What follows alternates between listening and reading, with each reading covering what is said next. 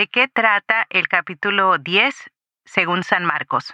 La actitud de los fariseos frente de la ley de Moisés era una actitud muy particular. La actitud de los saduceos, esos son grupos eh, religiosos judíos.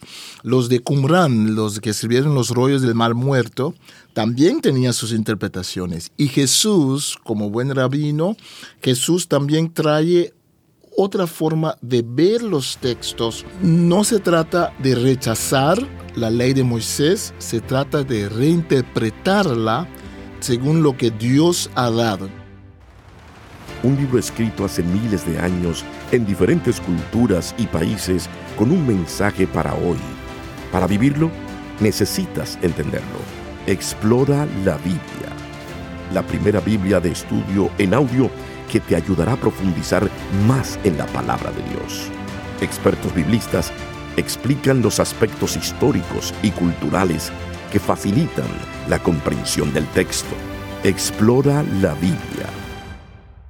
Y nos encontramos ahora para entrar en el capítulo 10 del Evangelio según San Marcos. Tuvimos una explicación hermosa del capítulo anterior. Si no lo ha escuchado, puede ir allá atrás y poder eh, hacer referencia al capítulo 9. Pero vamos ahora específicamente al capítulo 10.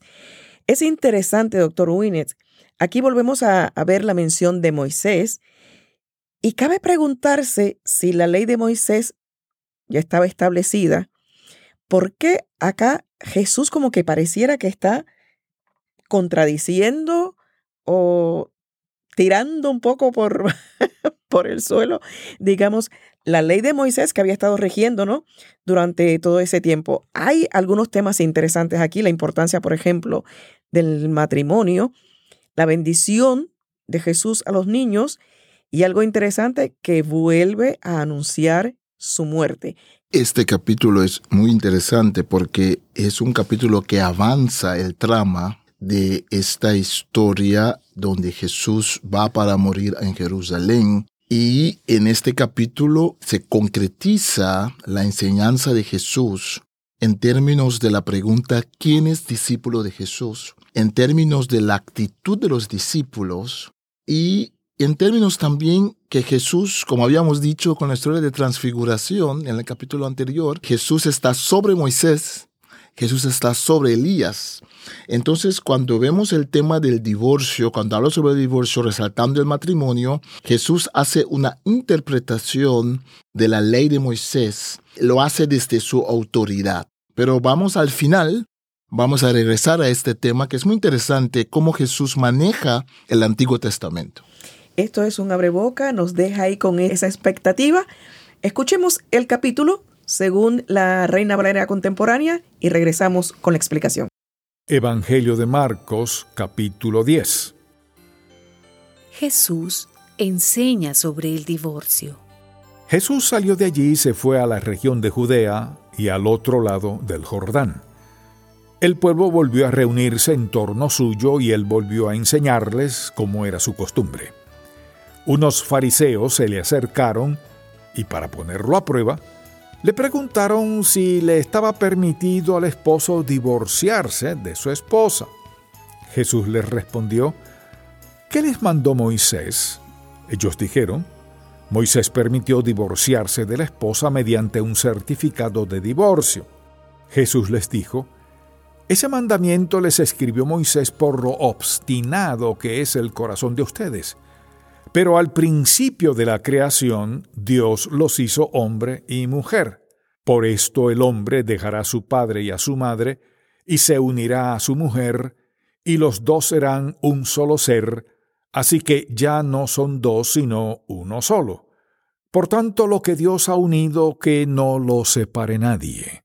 Ya en la casa, los discípulos volvieron a preguntarle acerca de lo mismo. Y Jesús les dijo, quien se divorcia de su mujer y se casa con otra, comete adulterio contra la primera. Y si la mujer se divorcia de su marido y se casa con otro, también comete adulterio. Jesús bendice a los niños. Llevaron unos niños a Jesús para que los tocara, pero los discípulos reprendieron a quienes los habían llevado. Y al ver esto, Jesús se indignó y les dijo, Dejen que los niños se acerquen a mí, no se lo impidan, porque el reino de Dios es de los que son como ellos. De cierto les digo que el que no reciba el reino de Dios como un niño, no entrará en él. Entonces Jesús tomó a los niños en sus brazos, puso sus manos sobre ellos y los bendijo. El joven rico.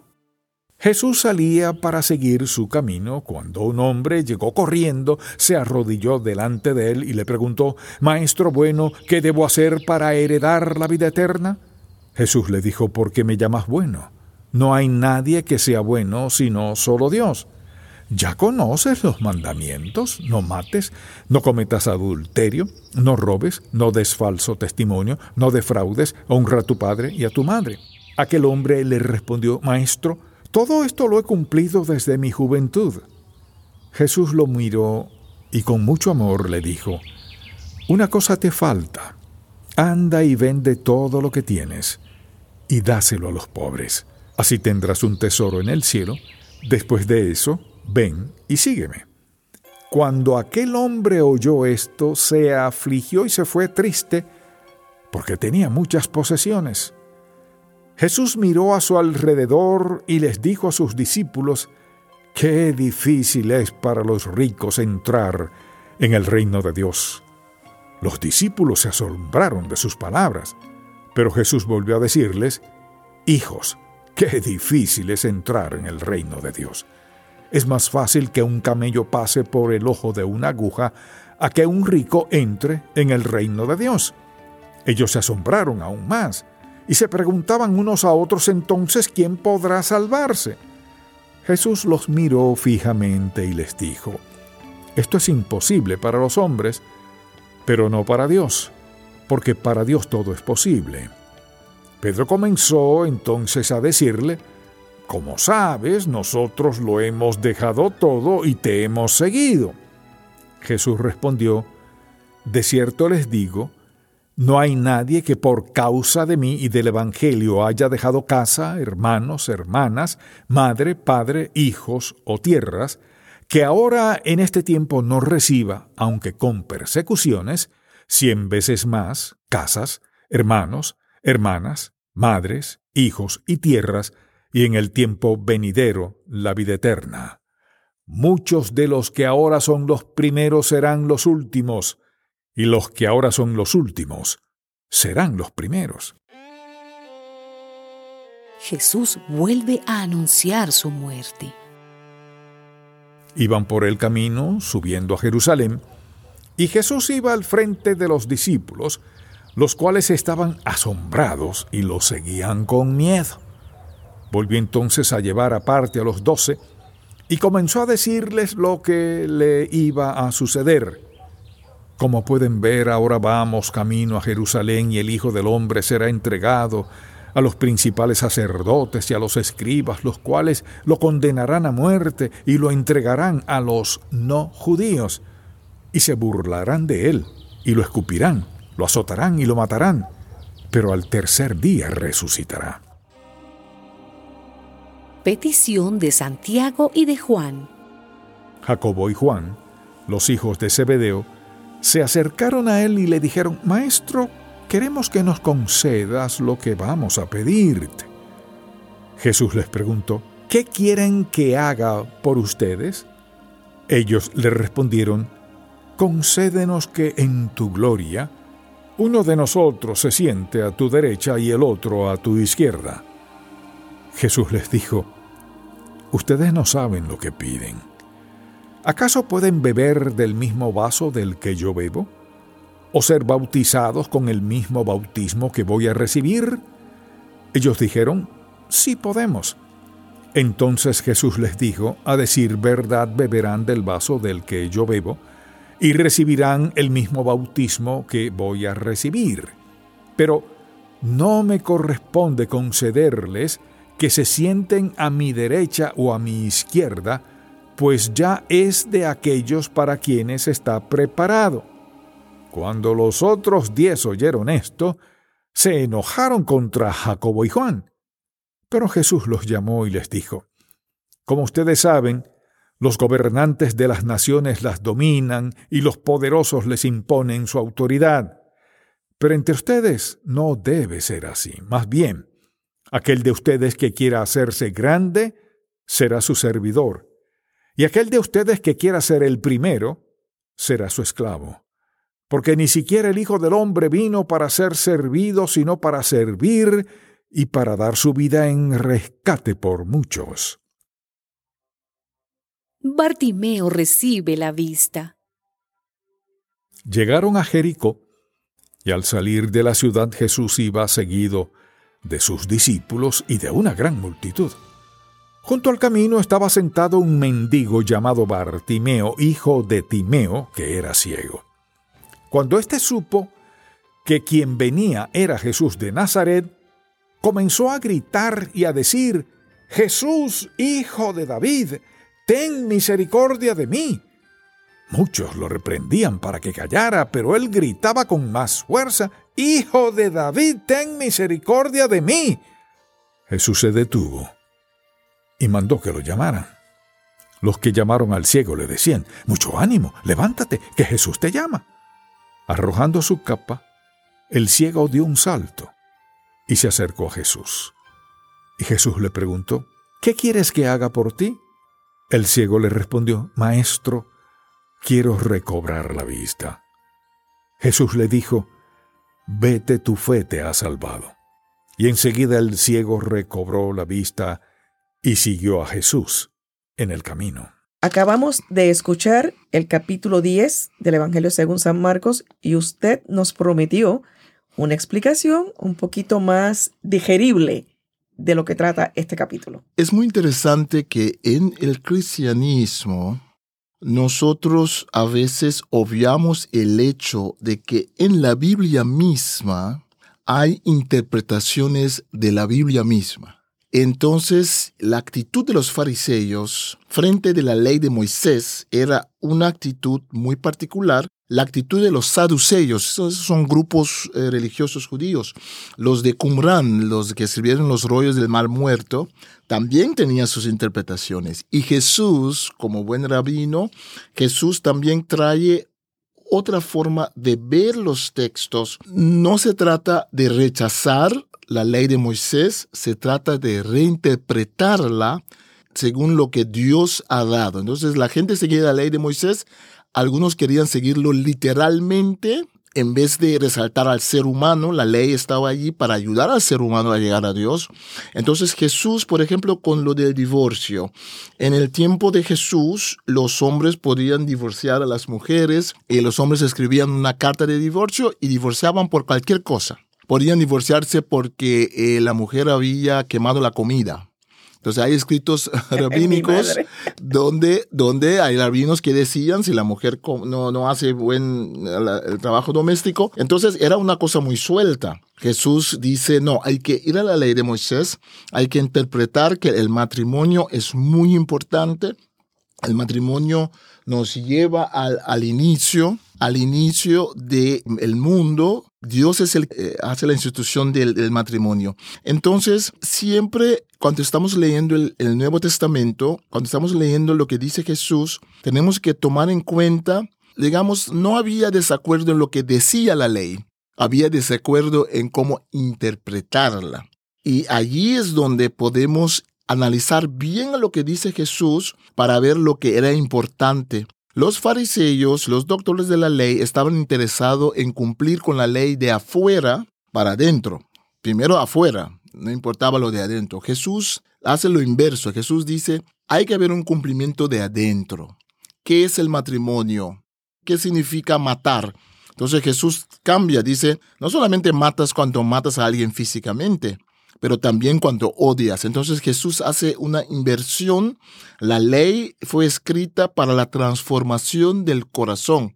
Y por eso que vamos a necesitar al Espíritu Santo para ayudarnos, para que se escriban las leyes en nuestro corazón. Porque no se trata de un cumplimiento externo, pero un cumplimiento de adentro para afuera. Entonces, en términos, para ver si, si entiendo bien, en esta parte de lo del matrimonio, lo que está resaltando es que no se debe tomar tan a la ligera que antes de tomar una decisión tan radical como el divorcio, se agoten todas las posibilidades por salvar eso que ese compromiso que en algún momento se hizo, ¿no? Sí, sí, sí, sí, sí. Hay una cosa que podemos destilar de este trozo es de que es Dios que instituye el matrimonio que los rabinos en tiempos de Jesús, habían dos escuelas de rabinos, una escuela era ah, muy liberal en el sentido de que se podía divorciar por cualquier cosa, la otra era muy estricta. Entonces Jesús busca un camino en medio y Jesús dice hay que honrar al matrimonio y Jesús muestra la importancia de eh, cumplir con la ley de adentro para afuera. Excelente. ¿Qué más podemos sacar de este capítulo? Sí, y es por eso eh, que después, cuando habla sobre los niños, no es por azar, porque hay muchos momentos donde Jesús bendice a los niños en el Evangelio de Marcos, ¿no?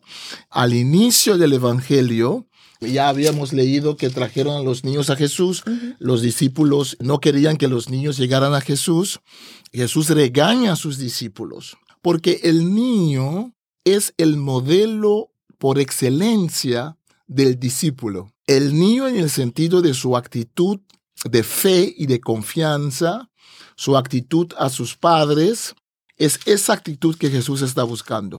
Esa actitud en, frente de la ley le hace a uno no doctor de la ley, le hace a uno no experto, le hace a uno seguidor de la ley y al fin y al cabo seguidor de Dios.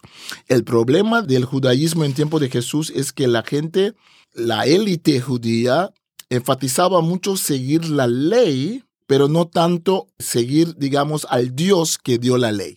Y tampoco no ver la ley como herramienta para humanizar al ser humano, para poner de relieve al ser humano, pero la ley más como castigo, la ley más como regla, ¿no? Es interesante, hermana Loida, que la palabra Torah nosotros traducimos como ley, pero se puede traducir también como guía. Entonces, para un judío, la palabra Torah no significa solamente ley, también significa una guía, una instrucción, un manual. Y es de esa perspectiva donde el niño acerca a, Dios. Entonces se trata de una actitud, una vez más, de adentro, ser niño de adentro. Y entonces de afuera uno puede cumplir con las cosas de la ley con esa actitud. Excelente.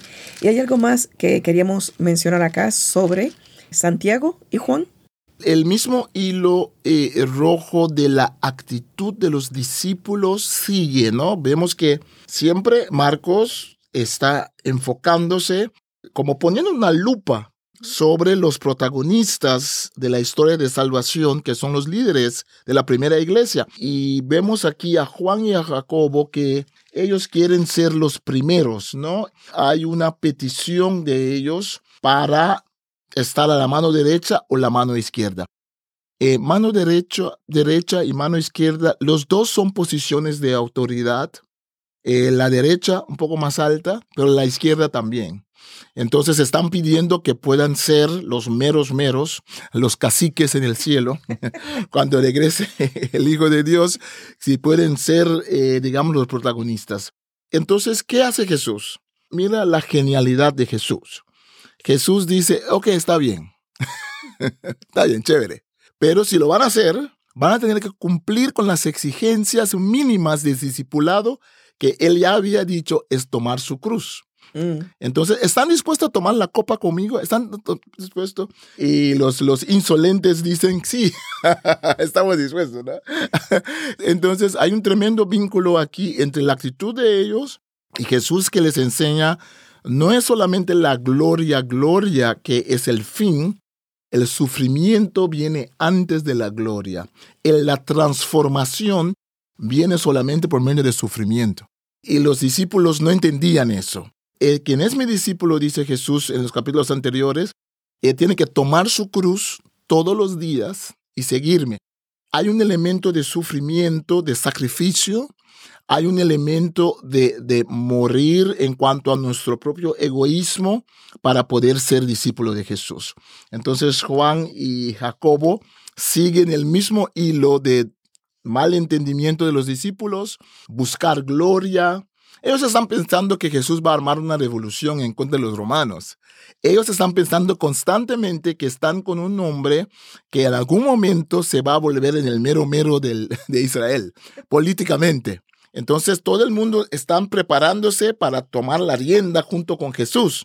Y cada vez Jesús está diciendo, no, pero están mal interpretando van a sufrir. ¿Quieren sufrir como yo voy a sufrir?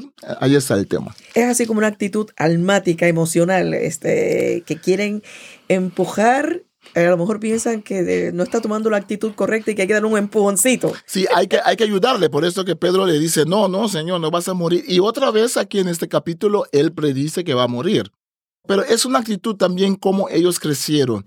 Tenemos que entender que en el tiempo de Jesús, la gran parte de la gente estaba esperando a un Mesías político, porque hay textos en la Biblia que hablan sobre el Mesías que va a vencer a los enemigos de Dios y los enemigos de Israel. En el siglo I antes de Cristo, cuando los griegos tienen control sobre Israel, se levanta un grupo que se llama los macabeos y los macabeos pelean fuertemente en contra de los griegos en tiempo de Jesús la gente conocía esas historias, ¿no?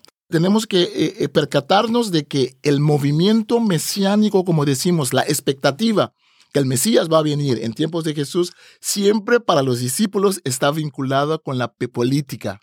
Y por eso en el capítulo 11, cuando Jesús entra a Jerusalén, piensan, chéverísimo, ahora viene la revolución. Con esto cerramos el capítulo 10 e invitamos porque nos dejaba ahí, mira, con un boca que quiero saber qué pasa en el capítulo 11. Muchas gracias, doctor Marlon, por acompañarnos en este capítulo. Invitamos a nuestra audiencia que si no han escuchado los anteriores capítulos de Mateo y de Marcos, pues vayan a vivelabiblia.com y ahí pueden escucharlos. Estamos hablando de la Reina Valera Contemporánea, edición de estudio. Un libro escrito hace miles de años en diferentes culturas y países con un mensaje para hoy. Para vivirlo, necesitas entenderlo. Explora la Biblia. La primera Biblia de estudio en audio que te ayudará a profundizar más en la palabra de Dios. Expertos biblistas explican los aspectos históricos y culturales que facilitan la comprensión del texto. Explora la Biblia